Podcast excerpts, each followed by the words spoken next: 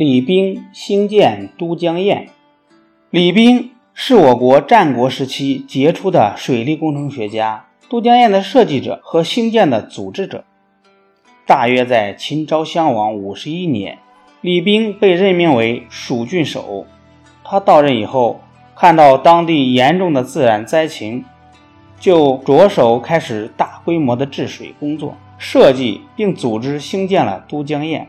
整个工程是由分水堰、飞沙堰和宝瓶口三个主要工程组成的，规模宏大，地点适宜，布局合理，同时有防洪、灌溉、航行三种作用，充分体现了李冰和劳动人民的智慧。在世界水利工程史上也是罕见的奇迹。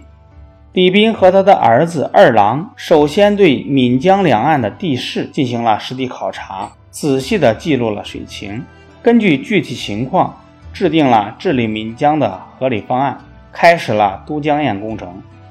他先是在岷江的上游打开了一个二十米宽的口子，叫它宝瓶口，形状就好像是个大石堆。这就是后人称作的离堆。在江心采取了构筑分水堰的办法，把江水分作两支，强迫其中的一支流进宝瓶口。为了实现在江心的建筑，他另辟新路，吩咐诸工们编成长三丈、宽两尺的大猪笼，装满鹅卵石，然后一个一个地沉入江底，终于战胜了急流的江水。筑成了分水大堤，这样岷江汹涌而来的江水被分成东西两股，西面的叫做外江，是岷江的正流；东面的一股叫做内江，是灌溉渠系的总干渠。渠道的头上就是宝瓶口，在经过这个地方的时候，再分成许多河道，组成一个纵横交错的扇形水网。灌溉成都平原的千里农田，灌溉面积达二十多万公顷。飞沙堰高度适中，具有分洪和减少宝瓶口泥沙的功用。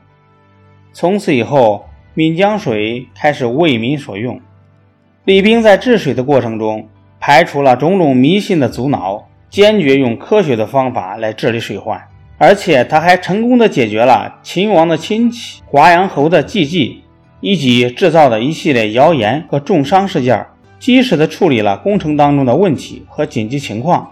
但是华阳侯的险恶用心，还是让李冰受到了革职的处罚。温柔贤淑的李夫人甘当人质，为李冰赢得了宝贵的治水机会，工程才取得了最后成功。但李夫人却病死在咸阳。以后，他又多次对都江堰进行了改进，保证了都江堰对水患的遏制作用。除了都江堰，李冰在蜀郡还兴建了许多有益于民的水利工程。